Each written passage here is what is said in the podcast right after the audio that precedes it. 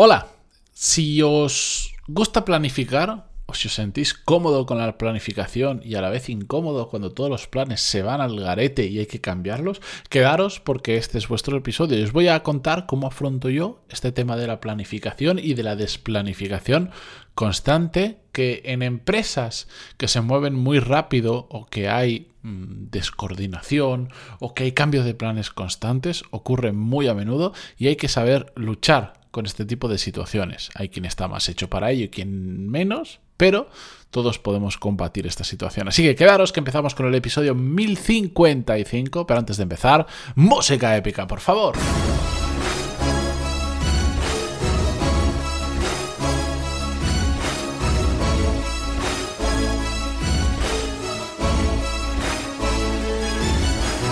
Muy buenos días a todos, bienvenidos. Yo soy Matías Pantalón y esto es Desarrollo Profesional, el podcast donde hablamos sobre todas las técnicas, habilidades, estrategias y trucos necesarios para mejorar cada día en nuestro trabajo.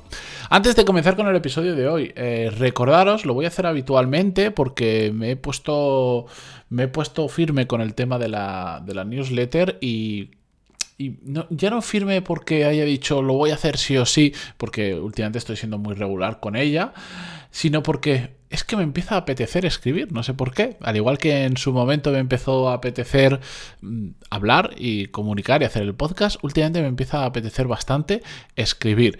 Y la única forma en la que tengo de reflejarlo es a través de la newsletter. Así que entráis en pantaloni.es y ahí veréis claramente dónde apuntaros o pantaloni.es barra lista y, y la recibiréis todas las semanas. Mañana, mañana miércoles, enviaré la de esta semana. Tengo que decidir si lo envío todos los todas las semanas el mismo día o no.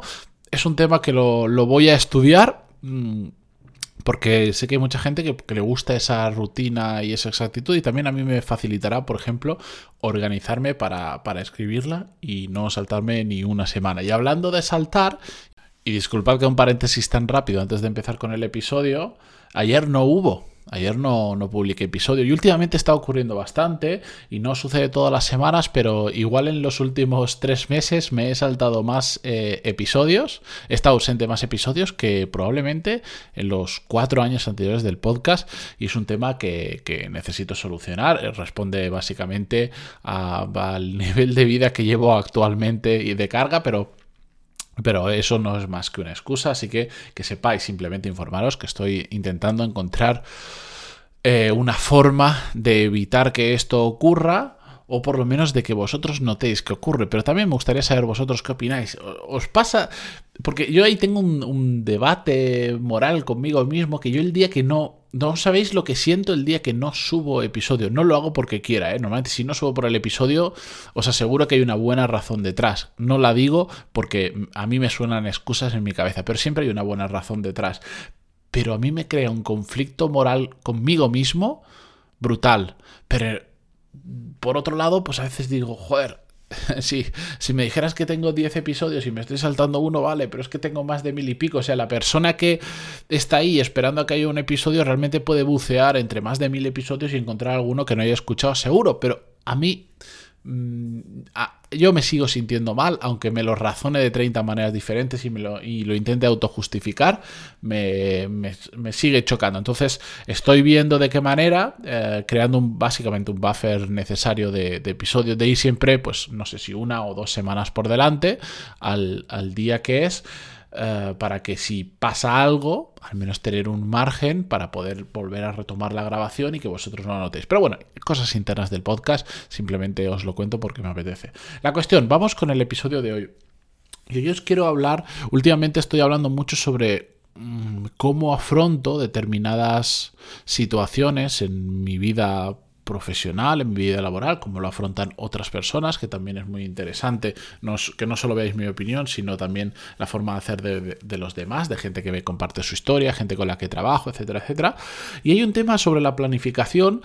Em, que para mí es, eh, es, un poco peculiar porque yo, y lo he contado muchas veces, yo he caído durante muchísimo tiempo en la parálisis por análisis. Yo he sido muy de que hasta que no tenía un plan montado no lo empezaba. pero un plan muy bien definido con las tareas. Imaginar un plan a tres meses y, tenía cada una de las tareas durante tres meses calculado cuánto iba a tardar. Tenía una hoja de cálculo o un programa que me permitía traquear todo eso y lo tenía todo como súper milimetrado. Y empezaba a hacer las cosas y me ocurría, bueno, para empezar empezaba a hacer las cosas más tarde de lo que debería esa es la parálisis por análisis, que tenemos un episodio llamado así. No recuerdo el número, pero ponéis Pantaloni parálisis por análisis en Google y os sale enseguida. De hecho, es uno de los primeros episodios del podcast. y, he caído en esa tentación muchísimas veces. Ya con el tiempo, pues fui aprendiendo con los años de que eso me llevaba a, a uno, no pasar a la acción. Dos, pasar a la acción demasiado tarde. O tres, que es un poco lo que vengo a comentar hoy, que es pasar a la acción y sentirme incómodo si ese plan que me lo había currado tanto cambiaba. Pero la realidad profesional, o por lo menos a la que yo me enfrento, que evidentemente hay empresas, sectores, si cada persona es un mundo, cada empresa lo es otro y cada sector es otro, ah, me he dado cuenta que que, que, en una gran mayoría de situaciones, sobre todo en entornos inciertos, porque van muy rápido, porque son muy cambiantes, porque está todo por hacer, Está bien tener un plan, siempre tenemos que tener un plan que tiene que ser lo más ágil posible y que no nos tiene que distraer de pasar a la acción, pero siempre tenemos que seguir un plan porque si no vamos a estar trabajando mucho sin ningún tipo de rumbo, sintiéndonos muy ocupados, etcétera, etcétera, pero no yendo a ninguna parte, por lo tanto siempre necesitamos un plan, pero a la vez tenemos que sentirnos muy cómodos si ese plan que teníamos tan claro mañana cambia y hay otro plan. Lo importante es que hay un plan, porque si hay un plan significa que hay algo que queremos conseguir, que pasado mañana ese algo cambia porque la empresa da un vuelco, porque descubres una cosa nueva, etcétera, etcétera, y tienes que borrar el plan anterior, tirar el trabajo a la basura y empezar de cero con otra cosa, adelante.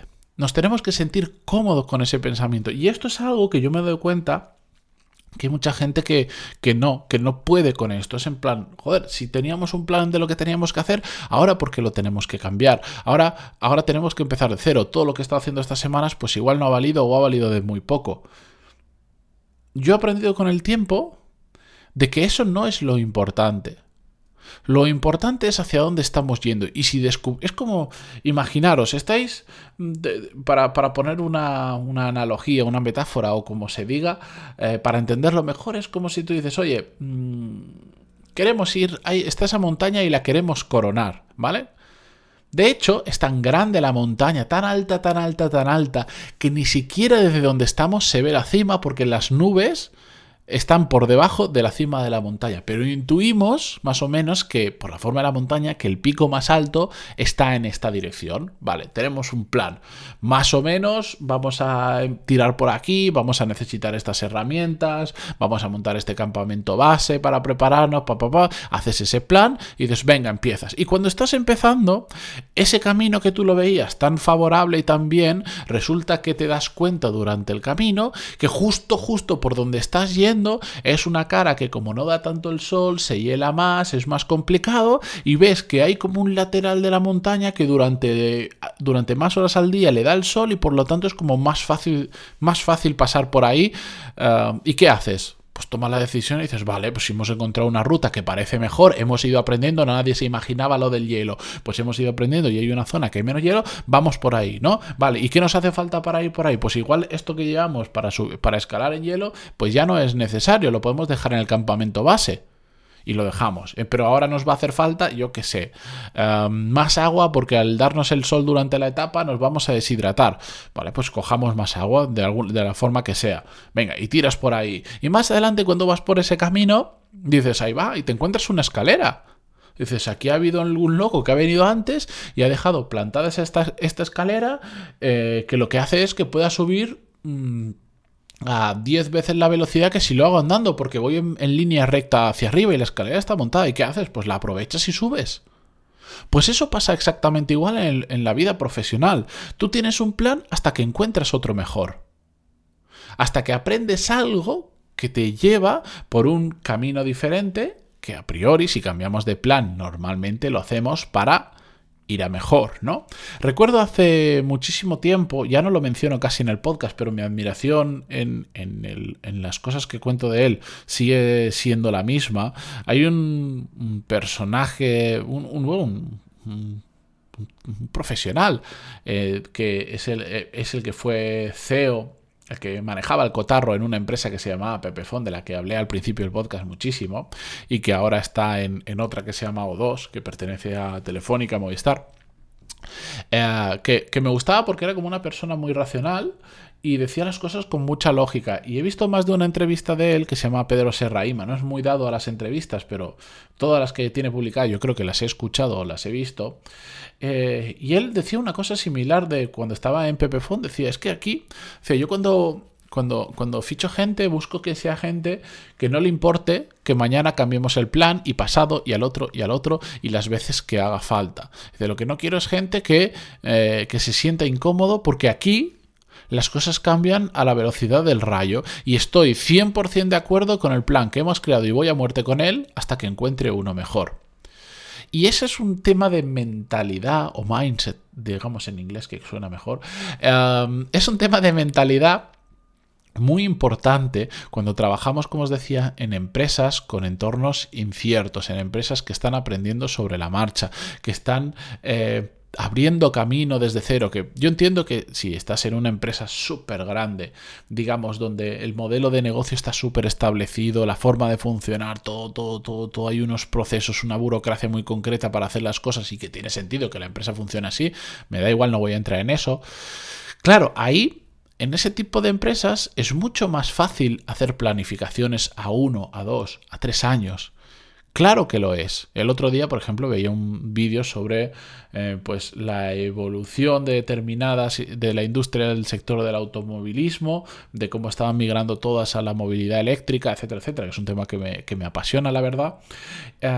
y decían que, por ejemplo, en el sector de la automoción, la planificación, por lo menos como se había hecho hasta ahora, era una planificación a cinco años, porque es más o menos el tiempo que se tarda en desarrollar un nuevo modelo, una nueva gama de motores, etcétera, etcétera. Que, entonces el que hacía el vídeo decía, cuando escuchéis una empresa que os dice, ahora estamos en 2021, ¿no? Que os está, hay una empresa que te os está diciendo que en 2025 toda su gama de coches va a ser eléctrica, pues probablemente está diciendo la verdad. Pero cuando una empresa os diga que de aquí a 2040 y os pone el plan de a 2040, dice, acordaros, apuntároslo en una listita porque os aseguro que eso va a cambiar. ¿Por qué? Porque en el sector del eh, automovilístico esa planificación tan a largo plazo, por muchos motivos, no se dan. Son ya conjeturas que, oye, que igual terminan allí, ¿eh? Pero lo que, si ellos te dicen que de aquí a cinco años van a estar ahí, es muy raro que no suceda. ¿Por qué? Porque la, industria necesita esa planificación porque son lentas, requieren muchos millones cambiar. Esto no es, imaginaros, ahora con el tema de la electrificación, y disculpa que me enrolle con el tema, no es, oye, pues pongo un motor eléctrico y unas baterías, no, es cambio todas las fábricas, invierto miles de millones, formo a miles de personas en esta nueva forma de fabricar, bueno, un montón de historias que hay que hacer. Entonces, si alguien te dice que de aquí a cinco años van a hacer esto, ya están en eso y es muy improbable que lo cambien porque, es, porque ya saben que va hacia ahí y están moviendo toda la empresa y miles de millones para moverse hacia ahí. Pero de aquí a 10, 15, 20 años, dice, son conjeturas.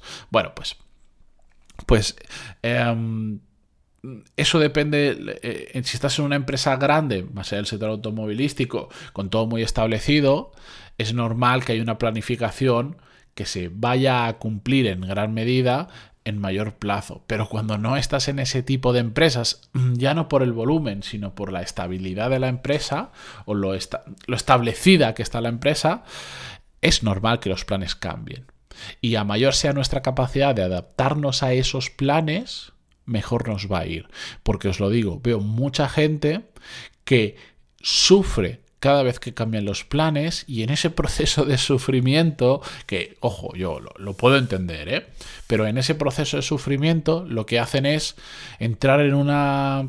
En un, en una vorágine de, quejas, de, no estar a gusto, de, de, bajar el rendimiento y todo eso, todo eso a quien más perjudica es a esa misma persona, a esa que ha entrado en esa vorágine de, de bajo rendimiento. Así que la próxima vez que os enfrentéis a un cambio de planes inesperado, etcétera, etcétera, más que verlo como un problema, miradlo como una oportunidad de, de aprender a adaptaros lo más rápido posible y de tirar hacia adelante y de seguir intentando hacerlo lo mejor posible, que es de lo que se trata, y de aportar valor, el máximo valor posible. Así que con esto yo me despido hasta mañana. Eh, recordaros, pantaloni.es si tenéis, os podéis apuntar a la newsletter eh, si queréis recibir la de esta semana, daros prisa porque la voy a enviar o bien mañana miércoles o el jueves. La voy a hacer mañana miércoles, pero no sé qué día de los dos la enviaré, ya lo, ya lo veré. Y si no, pues la recibiréis la de la semana siguiente. Así que eh, ahí os lo dejo. Gracias por estar al otro lado en Spotify, Google Podcast, Evox, iTunes o donde sea que lo escuchéis. Y hasta mañana. Adiós.